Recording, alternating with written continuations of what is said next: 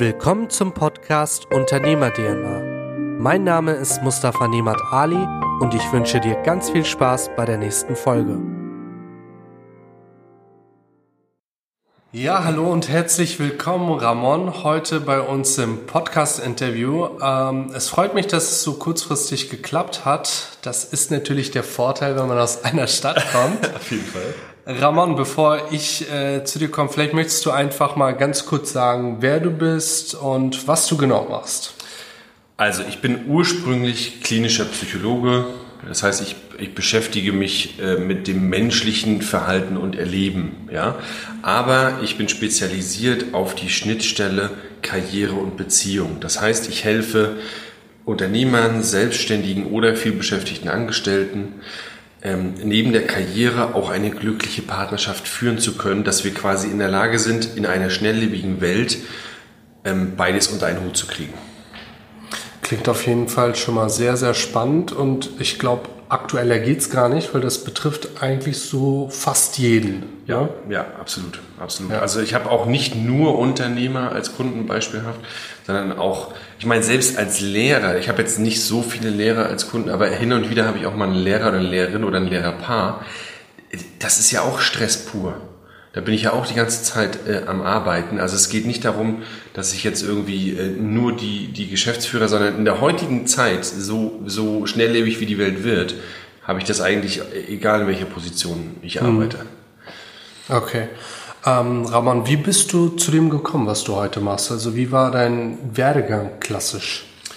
Ähm, also wie gesagt, ich habe mich damals schon für Menschen interessiert, äh, auch so ein bisschen aus, dem, aus der äh, Schwierigkeit heraus, dass ich ähm, das mit den Beziehungen nicht so gut hingekriegt habe. Ja, also ich habe meine allererste äh, Beziehung gehabt, das war meine große Liebe und ich habe allen Leuten erzählt, also Leute, glaubt mir, wir werden mal heiraten. Ja, das ist sie. ähm, und zwei Wochen später hat sie mich so aus dem Nichts, also ich habe es nicht kommen sehen, verlassen. Mhm. Und das war so ein ins offene Messer laufen. Das war so schmerzhaft. Also die Zeit danach, das war ein tiefes Tal für mich.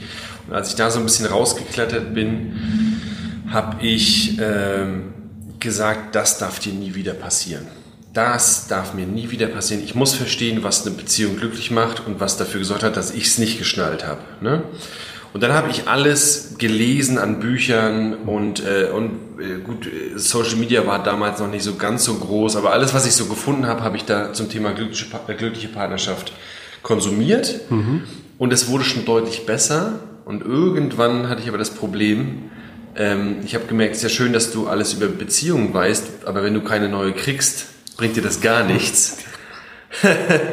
dann musste ich mich auch mit dem Thema Dating auseinandersetzen und habe das auch alleine nicht hingekriegt, habe mir dann Dating Coaches genommen, so dass ich dann über die Jahre mit ganz viel Trial and Error ähm, verstanden habe, wie funktioniert Anziehung, was macht einen attraktiven Mann aus, mittlerweile auch was macht eine attraktive Frau aus, was macht Partnerschaften glücklich, was stresst sie und so weiter und so fort. Hab dann eine glückliche Partnerschaft gehabt über Jahre und habe mich dann das erste Mal selbstständig gemacht. Und das war wirklich faszinierend, weil ich war bereits Psychologe. Ich habe schon alles äh, gelesen, was ich konnte über glückliche Beziehungen und, und Seminare besucht und so weiter und so fort und habe nicht erwartet, was diese Selbstständigkeit nochmal für einen Druck auslöst auf meine Beziehung. Ja, als ich dann nämlich dann die, die neuen Themen hatte, wie, oh mein Gott, wie, wie kriege ich genug Geld zusammen, wo kriege ich meinen nächsten Kunden her, äh, funktioniert das eigentlich, was ich mir hier vorstelle, oder verrenne ich mich hier? Ja, und dann irgendwann, jetzt bin ich ein bisschen weiter in, mein, in, äh, in mein, meiner Selbstständigkeit oder Selbstständigkeit hin, ähm, wenn es dann besser läuft und du dann auf einmal gefühlt Gefangener deiner Selbstständigkeit bist, ist wieder noch ganz andere Beziehungsthematik. Also das habe ich damals nicht kommen sehen und habe aber gedacht, wow, da hätte ich gerne einen kompetenten Ansprechpartner gehabt. Und typischerweise ist ja ein Psychologe oder ein Psychotherapeut äh, ein kompetenter Ansprechpartner, aber die haben halt keine Erfahrung, was es bedeutet, wirklich selbstständig zu sein. Weil wenn ich ans Gesundheitssystem angebunden bin, ähm, wie zum Beispiel mit der Krankenkasse, dann kommen die Patienten automatisch zu mir. Und ich hatte halt die Erfahrung, was es bedeutet, Partnerschaft und eine wirkliche Selbstständigkeit. Und ich bin Psychologe und dachte, wow, da kann ich richtig was zurückgeben. Und das ist dann irgendwann gereift mit Hilfe meines eigenen Coaches, ähm, dass ich das weitergeben kann. Hm, also sehr umfangreich und gar nicht ähm, einfach mal eine 0815-Geschichte. Und ich nee. finde, es halt, es hat halt immer Charme, wenn da wirklich was Persönliches hintersteckt. Mhm. In dem Fall nicht die beste Nachricht, aber ich denke mal das Beste daraus gemacht. Ja. Ähm, genau, das war so quasi der Werdegang und du hättest ja auch sagen können, okay, ähm, ich werde Beziehungscoach für Unternehmer, äh, aber als Angestellter. Hast du dich damit mal beschäftigt und geguckt, warum Selbstständigkeit, warum nicht im Angestelltenverhältnis in einer, in einer Bürogemeinschaft oder wie auch immer? Was waren da die Gründe, wo du gesagt hast, okay, ich mache mich damit selbstständig? Ähm, na, wie gesagt, ich war ja vorher schon selbstständig und daraus lässt sich, glaube ich, noch besser ableiten, was mich da antreibt. Du musst dir vorstellen, ich habe, ich wollte eigentlich mal International Business studieren. Mhm. Und dann habe ich aber, ich habe ein Jahr lang in Frankreich meinen Zivildienst oder eigentlich müsste man sagen Europadienst gemacht, ja, und habe da mit geistig Behinderten gearbeitet. Und in dieser Position musst du halt Supervisoren haben, also Psychotherapeuten, mit denen du reden kannst, wie das so für dich ist. Und ich hatte zwei, die waren genial. Das waren ein Mann und eine, und eine Frau. Und ich dachte, wow, ich würde gerne so sein wie die. Die sind ja der Hammer. Und dann habe ich mich tatsächlich in diesem einen Jahr komplett umentschieden, nicht International Business zu studieren, sondern Psychologie zu studieren. Und dann habe ich mein Bachelorstudium gemacht, war cool. Und ich habe dann aber irgendwann schon gemerkt, das, wofür ich angetreten bin, ja, ähm, ich wollte früher Chefs beibringen, besser mit ihren Mitarbeitern umzugehen, weil ich das in Frankreich halt erlebt habe. Ich, ich kam mit meiner Chefin überhaupt nicht gut aus. Die hat, die war unfassbar schwierig, ja. Und da kam dann so der Gedanke, oh, ich könnte doch Chefs beibringen, besser mit den Mitarbeitern umzugehen. Das hat sich aber im Laufe des Studiums verloren, weil das Psychologiestudium gar nicht das war, was ich eigentlich erwartet habe. Es war viel wissenschaftlicher, viel mehr forschungsbasierend, Statistik und so weiter und so fort. Aber war, war völlig okay, ja. Und dann habe ich meinen Bachelor durchgemacht und dann vom Übergang zwischen Bachelorstudium und Masterstudium war dann so, boah, irgendwie habe ich das Gefühl, ich habe keinen Bock, den Master zu machen. Und da ging das dann so langsam los, dass ich gemerkt habe, irgendwie diesen typischen Psychologenweg, den will ich nicht gehen. So, ich war in, im Bachelor noch ein Jahr in Australien, habe da ein Austauschjahr studiert mhm.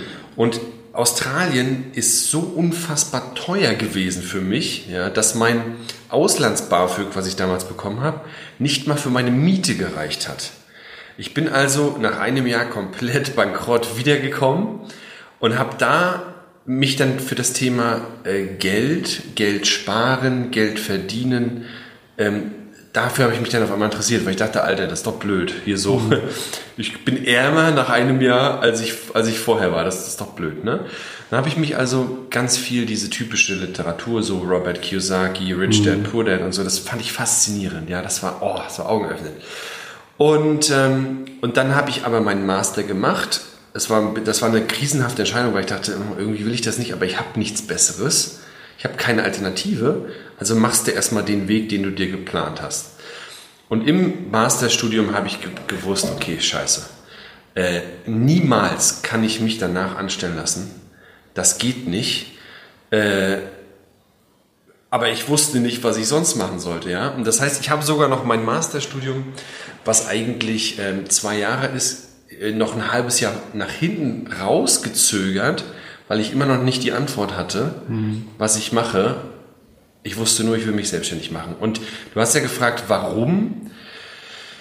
Ich habe während des Studiums natürlich für die Uni gearbeitet. Ich habe für ein Startup gearbeitet, 20 Stunden. Und ich habe gemerkt, ich gehe an den Tagen, wo ich ins Büro musste, mich mit, mit Excel-Tabellen auseinandersetzen und nur am Computer sitzen, habe ich, hab ich gemerkt, ich habe keine Lust, das geht nicht. Ja, dann musste ich von meinem Chef, ich hatte eigentlich eine interessante Stelle, das war Unternehmerpraktikant, nennt sich das, mhm.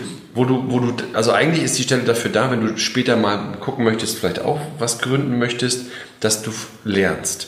Und ich dachte, geil, ich arbeite mit dem Gründer zusammen, yes. Und letztendlich habe ich aber viel für mich alleine gearbeitet. Also es war nicht so toll, wie ich dachte. Und, ähm, und ich musste ganz viele Dinge machen, die ich nicht gut fand, die mich nicht interessiert haben, weil die da, weil er sie gerade brauchte und wo ich dann dementsprechend auch nicht so gut war. Dass ich gedacht habe, ey, wenn ich die ganze Zeit Aufgaben kriege von jemandem, da werde ich doch nicht froh. Und dann habe ich, ist dieser Wunsch gereift, ich will selbstständig sein, ich will selber entscheiden kann, können, was ich mache, weil ich dann auch garantieren kann, dass was ich mache, dass ich das auch gut kann. Und ich wollte halt diesen, diesen, ich wollte nicht immer in diese Bude rennen, ja, jeden Tag mhm. äh, da antreten bei jemandem. Das war halt wirklich ein Freiheitswunsch. Glaube ich dir. Und äh, deine Arbeitsweise aktuell bestätigt das Ganze, glaube ich, auch. äh, ja. Vielleicht kannst du mal ganz kurz erklären, wie so eine Sitzung oder wie so ein Coaching bei dir dann aussieht. Wie findet so ein Coaching statt? Ja, ja, also ähm, ich arbeite ganz stark natürlich angelehnt an das, was die Psychotherapie macht, weil die Psychotherapieforschung zeigt ja, was funktioniert. Das heißt, wenn ich also mit einer Einzelperson im Beziehungskontext, ähm, keine Ahnung, die Person wird immer wieder verlassen, weiß nicht warum, ähm, oder sie sucht sich immer den falschen Partner, oder halt, wenn ein Pärchen kommt, wir streiten zu viel, dann machen wir ein Gespräch pro Woche, weil das das nachweislich ist, was am besten funktioniert. Also ich könnte auch einen ganzen Tagesworkshop machen, aber das, das, der, also die Magie an der ganzen Sache ist, das über einen längeren Zeitraum immer wieder Impulse zu kriegen. Und das habe ich in Berlin, wo ich ja zehn Jahre gelebt habe, ganz normal in der Praxis gemacht. Das heißt, die Leute sind zu mir gekommen. Und irgendwann haben aber die Berliner Kunden mich gefragt, sag mal, Ramon, können wir eigentlich das auch über Videotelefonie machen? Dann spare ich mir den Weg. Weil in Berlin sind die Wege ja ein bisschen weiter als hier in Schwerin, ne? Also muss man ja sagen. Äh, und dann habe ich so überlegt, ja, hm, keine Ahnung, können wir ja mal probieren. Und dann hat sich das tatsächlich schon, als ich noch in Berlin war, auf 50-50 ausgewogen. Mhm. Auch bei den Berlinern. Die sind dann einfach nicht mehr gekommen oder nur noch alle vier Wochen live gekommen. So. Und da habe ich mit den Leuten per Videotelefonie gearbeitet. Und das ist fantastisch, weil ähm, mittlerweile finden mich meine Kunden halt ähm, aus ganz Deutschland sogar oder aus äh, Österreich, äh, Belgien und die hätten ja niemals die Chance mit mir zu arbeiten. Aber wenn die offen dafür sind, über Videotelefonie zu arbeiten, dann geht das. Und das ist genial. Ja, das heißt, ich arbeite mittlerweile, egal wo die sind, egal wo ich bin, einfach über Videotelefonie einmal pro Woche über einen längeren Zeitraum. Sehr, sehr stark und der Ansatz ist natürlich mega. Ich versuche das Ganze ja auch ähnlich zu stricken. Mhm. Bei mir ist es halt ein bisschen trockener als bei dir, das hatte ich dir ja schon mal gesagt. Ähm, aber durch diese Reichweite, durch diese äh, Online-Welt sind wir auch aufeinander aufmerksam geworden. Ähm, wir haben uns tatsächlich über Instagram kennengelernt Richtig. und äh, dann auch bei einem Käffchen getroffen und lustigerweise bei dem Käffchen noch eine andere Person kennengelernt.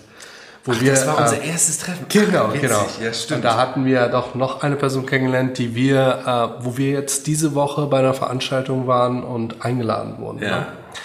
Wie, wie witzig. Ja, Reichweite ist natürlich nicht äh, gerade unwichtig, auf mhm. jeden Fall. Also sehr, sehr cool, finde ich mega, was du da machst. Aber ich, da würde ich gerne nochmal reinspringen, ja. weil das interessant ist, was du gesagt hast. Ähm, du machst das auch. Ähm, und Fakt ist, wenn du, also wenn wir uns in diese Richtung bewegen, es geht immer um eine Sache für den Kunden. Immer mehr, und ich, jetzt weiß ich gerade das deutsche Wort nicht, das finden wir gleich zusammen, immer mehr Convenience, also das dem Kunden einfacher zu machen. Mhm. Ja, auf einer Webseite heißt das möglichst wenig Klicks. Ähm, ich meine, Amazon schickt mir jetzt meine ganzen Sachen nach Hause, selbst Lebensmittel, das ist alles Convenience. Und Convenience wird immer mehr bestimmen, wer sich in der Selbstständigkeit oder im Business durchsetzt. Und da du jetzt nicht mehr verlangst, dass die Leute äh, äh, also Ahnung, stapelweise Papier ausfüllen und vorbeibringen oder schicken oder was weiß ich, sondern hier macht das mal digital, äh, sendet das rüber. Ich mache mit meinen Kunden mittlerweile auch nicht. Also früher mussten die äh, ich habe denen was per E-Mail gesendet, mussten die ausdrucken, unterschreiben, einscannen, zurückschicken. Mhm. Was? Boah, wie nervig. Ja, heute gibt es eine Software dafür. Ich schicke Ihnen das Ding als PDF. Sie können es digital unterschreiben und fertig. Ja, und das fand ich das, äh, deswegen fand ich das gut, was du gesagt hast, weil das wird sich immer durchsetzen. Die Menschen brauchen, wenn die Welt immer schneller wird, brauchen wir halt Wege, wie wir uns ein bisschen entlasten. Und Convenience, also diese Einfachheit, ist halt einer der Wege. Diese Mehrwerte muss man auf jeden Fall liefern und das sehe ich genauso. Ich hatte ja anfangs, äh, bin ich ja zu jedem Kunden gefahren tatsächlich. Mhm. Ich auch übrigens. Siehst ja. du, äh, das brauche ich dir ja nicht erklären und das ist ja wirklich so gängig gewesen in der Praxis, dass man das halt so macht. Und ich wurde klar anfangs belächelt und ja, hm, online, wie willst du das machen? Und mittlerweile möchte ich es einfach nicht missen, weil klar ist es äh, für den Kunden ein Mehrwert, aber unternehmerisch muss man das Ganze ja auch be äh, betrachten. Absolut. Und hier im Flächenland ist es, glaube ich, fatal, wenn du nur mit Fahrzeit äh, deine Zeit verbringst und dich mit Kleinigkeiten aufhältst. Mhm. Ne? Und ähm, deswegen finde ich den Ansatz sehr, sehr äh, spannend bei dir und finde es echt stark, dass du das so durchziehst. Du hattest ja erwähnt, äh, dass du vorher in Berlin warst, mhm. jetzt in Schwerin. Mhm. Vielleicht möchtest du das mal ganz kurz erklären, wie es dazu kam und wie du von einer Millionenstadt zurück ins Village gekommen bist quasi. Also, ähm, da, da muss ich mal ein kleines bisschen ausholen. Also ich war, ich ich bin in Mecklenburg aufgewachsen, ja, nicht hier direkt in Schwerin, noch weiter raus quasi. Noch mehr Village. Äh, genau. und, ähm, und damals hat mein Onkel gesagt, Ramon, wenn du kannst, hau hier ab. Hau hier ab. Ich habe nicht verstanden, was das bedeutet hat, aber ich habe es einfach gemacht. Und das war die beste Entscheidung, die ich hätte treffen können. Nicht, weil es hier schlecht ist, sondern weil, wenn du mal rauskommst, sich dein Horizont erweitert. Du siehst andere Dinge. Ja, und dann bin ich halt, also ich wollte, ich bin nach Frankreich gegangen, ich wollte dann Psychologie studieren. Ich konnte nach Hamburg gehen, aber ich konnte in Schwerin nicht bleiben, weil das gab es hier nicht. Mhm. Ja, jetzt gibt es es mittlerweile, damals gab es es nicht. Das heißt, ich bin dann ähm, wohl oder übel raus und ich bin dann nach Berlin gegangen, weil äh, Psychologie war in Berlin besser als in Hamburg damals. Und und das war super. Das heißt, ich habe eine Mega-Stadt erlebt, also ne, mit allen Höhen und Tiefen und ähm, konnte, habe dann auch den bisschen so das Mindset geformt bekommen, was ich wahrscheinlich dann hier nicht so einfach hätte entwickeln können, was das Thema Selbstständigkeit angeht und äh, äh online und so weiter und so fort. Und dann war ich aber da und wir haben, also mein Schatz und ich, wir haben äh, einen kleinen Sohn, der ist jetzt mittlerweile ein Jahr, vier Monate, ne? ein Goldstück der gerade Zähne kriegt, muss man dazu sagen. ähm, und meine Familie ist ja hier in Mecklenburg und ihre Familie ist in Hessen. Das heißt, wir waren komplett alleine, auch die ersten, wie viel waren es denn? Zwölf Monate, Pi mal Daumen, elf Monate, ja. Und dann hatten wir halt einen Trauerfall, ganz überraschend in der Familie, der uns nochmal vor Augen geführt hat, ey, das Leben kann manchmal schneller vorbei sein, als du denkst. Also gibt es eigentlich keinen Grund, Zeit zu verschwenden mit Dingen, die suboptimal sind. Und dann, das hat uns nochmal so ein bisschen den Impuls gegeben, zu, darüber zu reflektieren, ist eigentlich Berlin optimal für uns oder, oder wie? Und wir sind an den, an den Punkt gekommen, nein, wir wollen für unser Kind, dass er die Nähe hat zur Familie. Und dann habe ich halt gefragt, Schatz, wollen wir nach, äh, nach Kassel, ne? wo, wo ihre Familie ist? Und sie so, oh nee. Und dann habe ich nur aus Spaß gesagt, und wie sieht es denn mit Schwerin aus? Und dann hat sie gesagt, oh ja. Und dann haben wir angefangen darüber nachzudenken. Und das war für mich auch eine schwierige Entscheidung, weil ich mich die ganze Zeit gefragt habe, ist das eine dumme Idee, jetzt den Standort zu wechseln mit der, mit der Selbstständigkeit? Es war wirklich schwierig. Da mussten wir auch viel drüber reden und äh, ne, sagen, was wäre wenn, was machen wir dann und so weiter und so fort. Und dann hat sich es aber gleichzeitig entwickelt, dass ich immer mehr meine Kunden oder meine Kunden mich übers Internet gefunden haben, über YouTube hauptsächlich, ja, Instagram, Facebook, ähm, dass wir gesagt haben, komm, jetzt, jetzt machen wir es und wenn es nichts wird, dann können wir immer noch wieder Sachen packen. Und so sind wir ja jetzt vor einem halben Jahr hier gelandet und das ist eine mega geile Entscheidung. Ey, ich will, ich finde Berlin immer noch geil, aber lieber für ein Wochenende oder eine Woche, als mein Leben da zu fristen. Sehr, sehr schön. Freut mich natürlich als Schweriner, dass hier noch ein Schweriner herverschlagen hat, der sich auch mit der Stadt identifiziert. Sehr, sehr stark. Und ähm, die Stadt bietet, glaube ich, auch viele, viele landschaftliche Highlights, die man sonst in einer Großstadt nicht so hat. Mhm, absolut. Und mit der Strategie, dass du sagst, okay, ich bin online erreichbar, mich kannst du online buchen, bist du halt auch wieder standortunabhängig und ja. von daher auch nicht mehr an Berlin gebunden. Finde ich sehr spannend. Mhm. Ähm, wir haben ja das Thema Selbstständigkeit besprochen. Für dich äh, war es klar, dass du dich äh, mit deiner Unternehmung selbstständig machst. Und bei der Selbstständigkeit, viele sagen selbst und ständig, ist ja letztendlich auch mhm. so. Ähm, woher nimmst du deinen Antrieb? Was ist deine tägliche Motivation, dass du Vollgas gibst, dass du noch ein Stückchen größer wirst, noch ein Stück besser wirst? Mhm. Da gibt's, würde ich sagen, äh, wie so häufig zwei Anteile. Also die Ego-Anteile, was mich irgendwie ne, bewegt, und die nach außen äh, äh, liegenden Anteile. Also eine der größten Motivationen, die ich generell im Leben hatte, auch schon vor der Selbstständigkeit, war immer dieses, dieses Gefühl, ähm, ich bin stolz auf mich, wenn ich Dinge schaffe, die ich nicht gedacht hätte. Und das heißt, in den meisten meiner Lebensbereiche habe ich immer sehr schlecht begonnen und bin irgendwann gut geworden. Und das hat mich, das hat mir ein sehr befriedigendes Gefühl gegeben. Das war also mit, ähm, mit dem Thema äh, Dating. Ja, das war im Thema, ähm, also war dann ne, auch in der, in der Uni. Das war im Thema Ernährung. Ich bin jahrelang immer fetter geworden und habe es dann irgendwann nach Jahren geschnallt, wie ich jetzt dauerhaft zwölf Kilo weniger wiege. Und ähm, Selbstständigkeit oder Geld, das war etwas, das hatte ich nie raus. Und ich kam halt auch nicht aus dem Background. In meiner Familie, mein Opa hatte mal einen Musikladen, aber das war das Einzige, was ich mhm. mit Selbstständigkeit zu tun hatte. Ich habe immer nur gehört, oh ja, und sei vorsichtig und keine Kredite aufnehmen und das, das Übliche. Ne? Äh, und das heißt, eine Sache, die mich immer antreibt, ist, wenn jemand sagt, nee, das geht nicht. Ja, und dann sage ich, schauen wir mal. So, also das ist das, was mich äh, so egomäßig antreibt. Aber das, was mich, glaube ich, ähm, und was den Menschen generell am meisten motiviert, ist, wenn er das Gefühl hat, er kann einen Beitrag leisten. Mhm. Und mein Beitrag, den finde ich halt ziemlich geil. Also ähm, du musst dir vorstellen, es gibt wissenschaftlich nachweisbar eine Sache, die passiert, wenn es kracht in einer Beziehung. Es schwappt automatisch in die Arbeit rüber.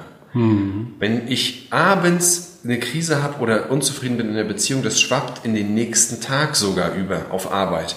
Und die, die Jobzufriedenheit leidet und die Jobperformance. So. Und jetzt stelle ich mir vor, ich habe jemanden, der ist, keine Ahnung, Unternehmer hat 50 Angestellte oder 500 oder 5000. Oder äh, ein Politiker, der eine Verantwortung für einen ganzen äh, äh, keine Ahnung, für ein ganzes Land hat, also Bundesland oder den Bund oder was weiß ich, extrem viel Verantwortung. Wenn das in die Arbeit schwappt, dann hängt da extrem viel dran. Da hängen da Arbeitnehmer dran, die Familien dran und so weiter und so fort. Ich meine, äh, das beste Beispiel war Jeff Bezos, der, der Gründer von Amazon. Als das mit dieser Scheidung anstand, der hatte den Kopf nicht gerade. So, so dass, dass äh, das Board oder irgendjemand in seinem Umkreis schon nahegelegt hat, willst du nicht zurücktreten. Mhm.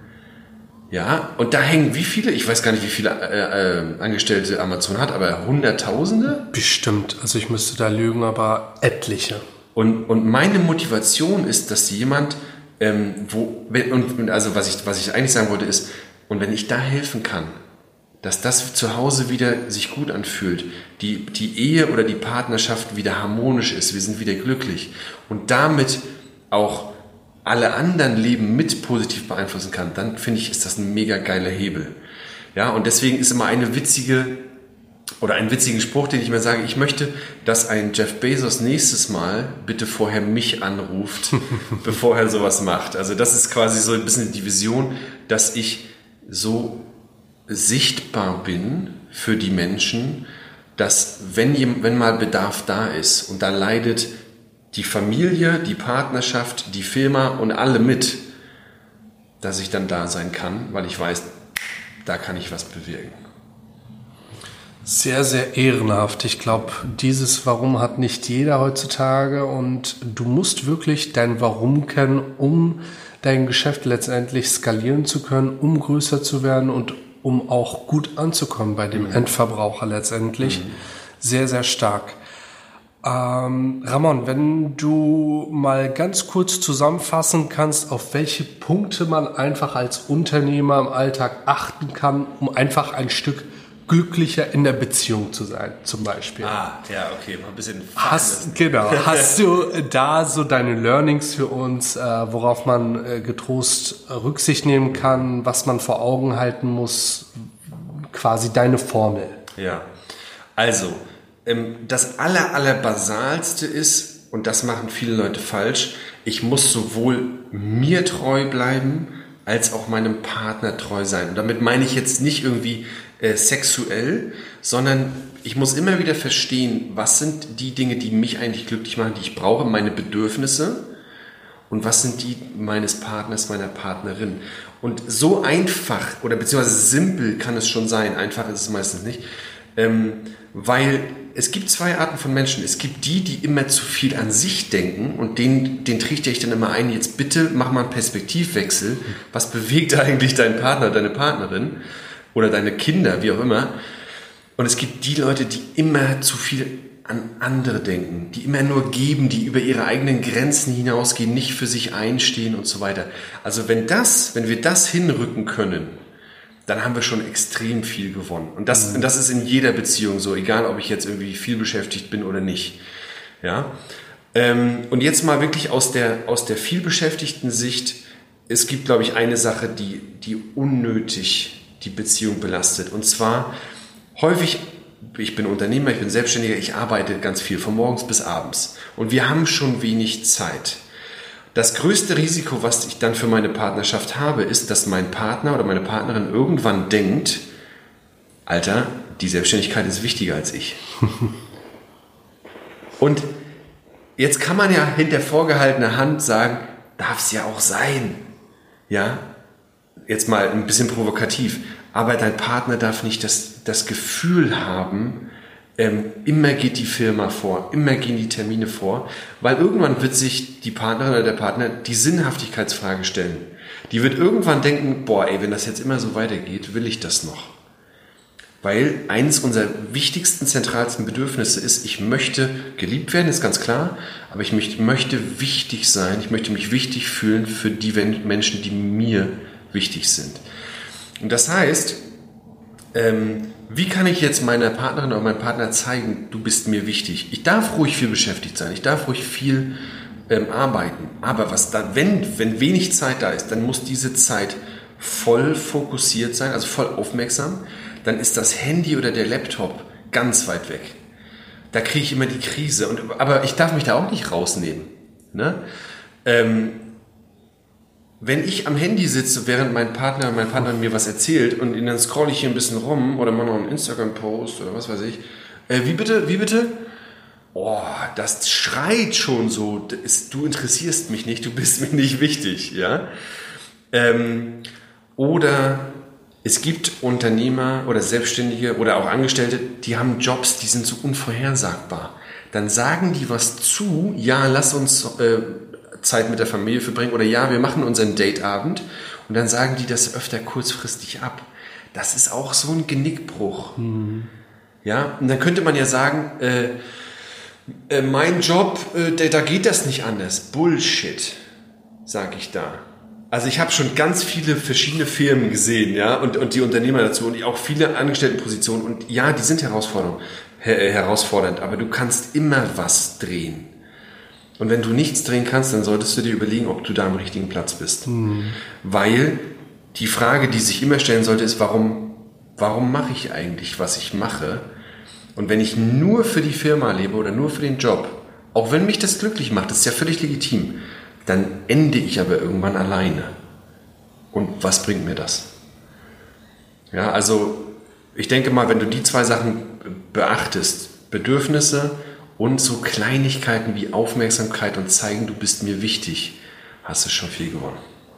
Also ich musste gerade ein bisschen lächeln, weil ich hatte selbst letztens diese Diskussion mit dem Smartphone. Und ähm, klar, ich bin halt auch auf Social Media aktiv und sag dann, gut, ich mache nur Social Media, mhm.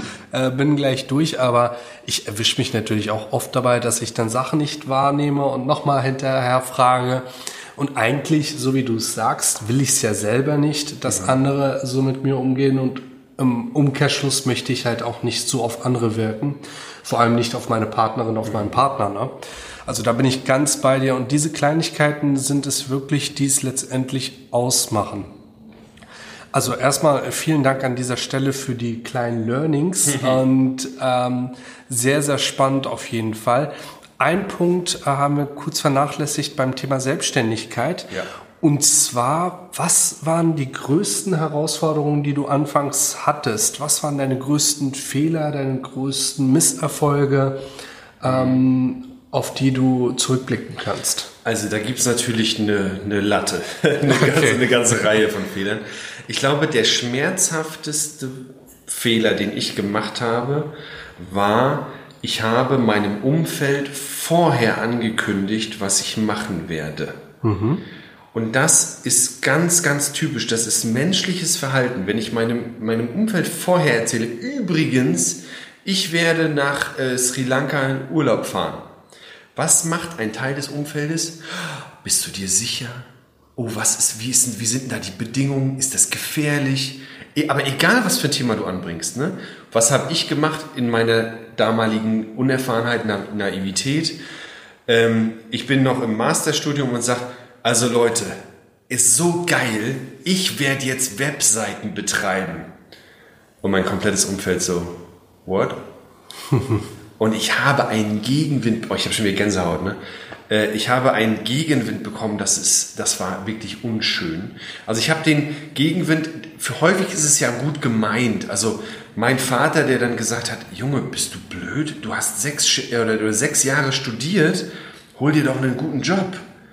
Und da spricht natürlich nur die väterliche Sorge. Mhm. Ne? Aber ich habe tatsächlich aus meinem Umfeld auch Leute gehabt, die wirklich ganz trocken gesagt haben, Ramon, du verschwendest dein Potenzial, was machst du für eine Scheiße? Und das tut weh. Vor allem am Anfang, wenn du dich selbst noch fragst, was mache ich hier eigentlich? Und ist es das Richtige? Ist es das Richtige? Mhm. Ja, also das war ein schmerzhafter Fehler, so dass ich heutzutage, also die Prämisse lautet, wenn du vorher etwas sagst, kriegst du, werden Zweifel groß werden beim Umfeld. Wenn du aber hinterher sagst, was du schon machst und was du erfolgreich machst, dann kann keiner mehr diskutieren. Man kann gegen Erfolg nicht diskutieren. Das ist super spannend. Ja, vorher sagen sie alle, wie du willst Bücher über das Internet verkaufen und jetzt diskutiert keiner mehr. Ja, ähm, also das war auf jeden Fall der schmerzhafteste Fehler. Und dann schon, also unternehmerisch aus der Selbstständigkeit, ich glaube, ein Fehler, den ich gemacht habe, war, ich habe mir früher hauptsächlich die Frage gestellt, na, wie kann ich denn jetzt als Selbstständiger Geld verdienen? Und das ist jetzt aus der Erfahrung heraus die falsche Frage. Es gibt Leute, die können sich nur aufs Geld fokussieren und das funktioniert. Mhm. Aber aus meiner Sicht für die meisten Menschen, ähm, also die sich selbstständig machen wollen, ist die bessere Frage, was macht mir Spaß und womit kann ich am besten Menschen helfen? Denn ich meine, eine Selbstständigkeit oder ein Unternehmen basiert immer darauf, dass ich ein Problem löse. Ja, ähm, du sicherst ab, Beispielhaft. Ich, ähm, ich rette Beziehungen, jetzt mal ganz plakativ ausgedrückt. Mhm. Der, äh, der Maler äh, streicht meine Fassade, die ich alleine nicht so gut hinkriegen würde. Das ist immer ein Problem, was gelöst wird. Und als ich mir die Frage gestellt habe, wie kann ich Geld verdienen, lag halt der Fokus immer auf Geld. Und das Geld ist irgendwie nicht gekommen. Als ich gefragt habe, was, was mache ich gerne, was kann ich gut und womit kann ich am besten helfen, kam das Geld in Anführungsstrichen von alleine. Mhm. Weil dann die Arbeit und der Fokus anders ist. Der Fokus ist nämlich dann auf dem Kunden. Und wenn du da Top-Leistung ablieferst, dann läuft das auch. Also jetzt werden natürlich viele sagen, nein, du musst auch auf Marketing achten. Natürlich musst du das. Ne, du musst verkaufen können, das ist eine wichtige Erkenntnis. Äh, konnte ich früher auch nicht. Ähm, du musst Marketing machen, aber dann in erster Linie darüber nachdenken, was ist das Beste für meinen Kunden. Und das war ein aus meiner Sicht ein Riesenfehler von mir damals. Ja, sehr, sehr spannend. Ähm, auf jeden Fall mit dem Punkt, äh, dass vor allem der innere Kreis einen wirklich zurückziehen kann, von dem man eigentlich anfangs mehr, äh, mehr Hilfe erwartet.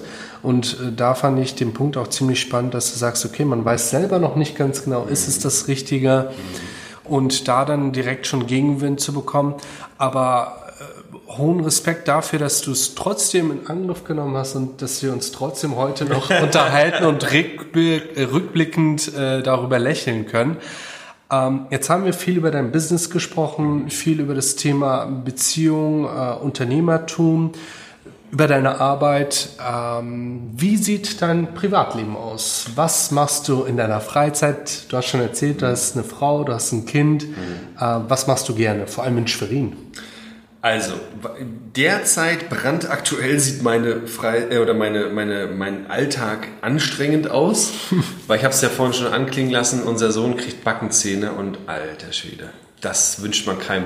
Ich, ich sage immer so, das ist gut, dass wir unser Gedächtnis noch nicht ausgebildet haben im, im Kleinkindalter, weil ich glaube, die Schmerzen, die will man nicht, die will man nicht erinnern. Also unser, unser Sohn leidet und dementsprechend wir auch, weil wir keinen Schlaf kriegen. Und das ist schon hart. Das heißt, was, was mein Schatz und ich jetzt machen, ist versuchen, ein bisschen so das Boot am Schwimmen zu halten. Das heißt, ähm, wir gehen noch früher ins Bett. Ich mache zwischen Terminen Mittagsschlaf, um das auszugleichen. Ähm,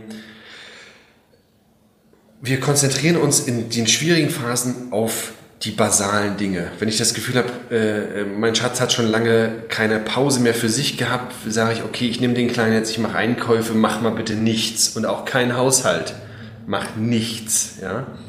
Also ähm, das ist dann, wenn es mal gerade wieder schwierig ist. Also mit Kind, Leute, die Kinder haben, die verstehen auf jeden Fall, was ich meine.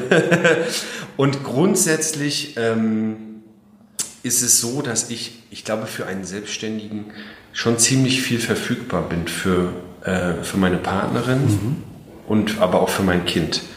Und das ist mir auch ein Anliegen. Und da will ich auch nochmal festhalten, ich glaube, es gibt da kein richtig oder falsch. Ja, ähm, es gibt es gibt Unternehmer, die sind die ganze Woche weg und am Wochenende voll für die, für die Familie da. Das wäre überhaupt nicht mein Stil. Ja, das würde ich nicht wollen. Da würde ich Herzschmerz haben, weil ich die ganze Zeit, ne, äh, weil ich die vermissen würde. Aber es ist okay. Das muss man für sich selber dann entscheiden. Aber ich bin tatsächlich schon relativ viel verfügbar.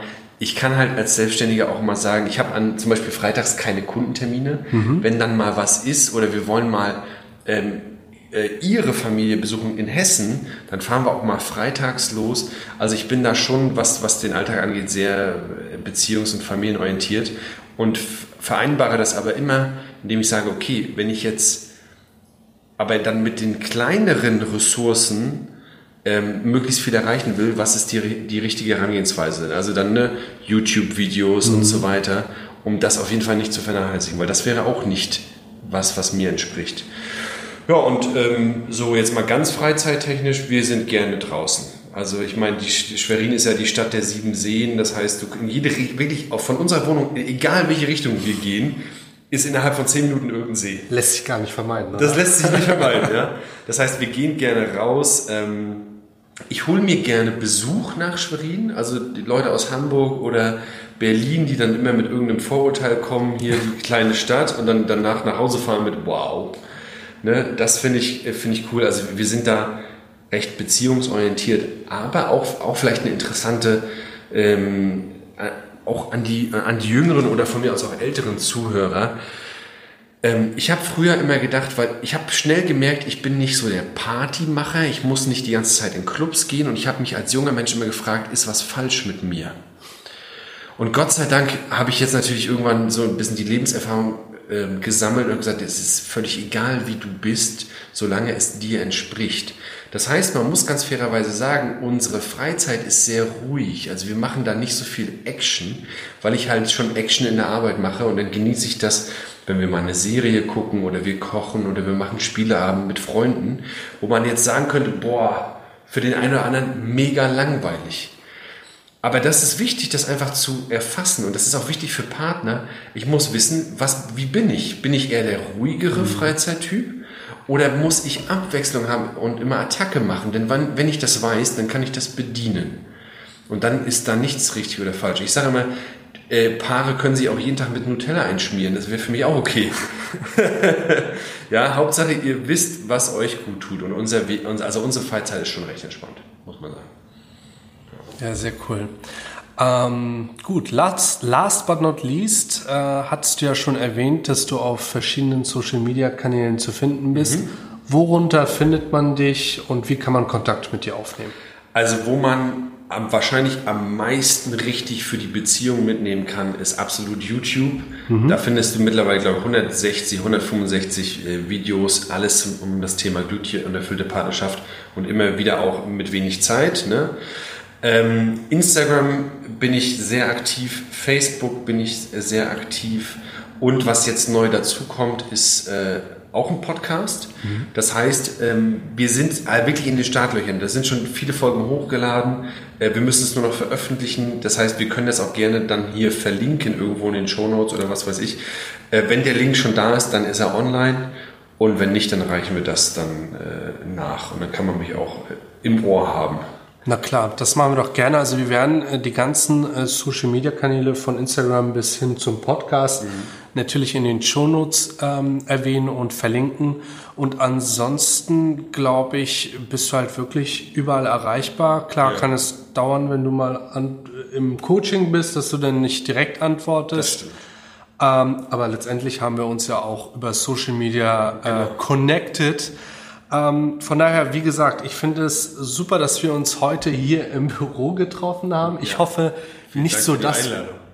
Ja, sehr gerne. Nicht, äh, hoffentlich nicht das Büro, wovor du eigentlich Angst hattest, anfangs mit den Excel-Tabellen. Ich habe schon nebenbei geguckt, Mensch, habe ich da eine Excel-Tabelle noch drauf oder nicht?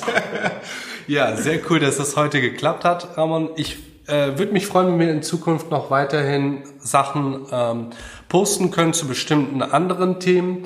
Ansonsten, Auf jeden Fall ist eine coole Idee. Ja, mhm. sehr gerne. Und ansonsten wünsche ich dir jetzt noch einen schönen äh, Feierabend, wenn man das so sagen kann. Ich muss noch ein wichtiges Telefonat führen. Okay, dann Und dann ist aber Family-Zeit. Genau. Sehr schön, cool. Perfekt. Danke, Ramon. Ja, ich danke auch. Bis dann.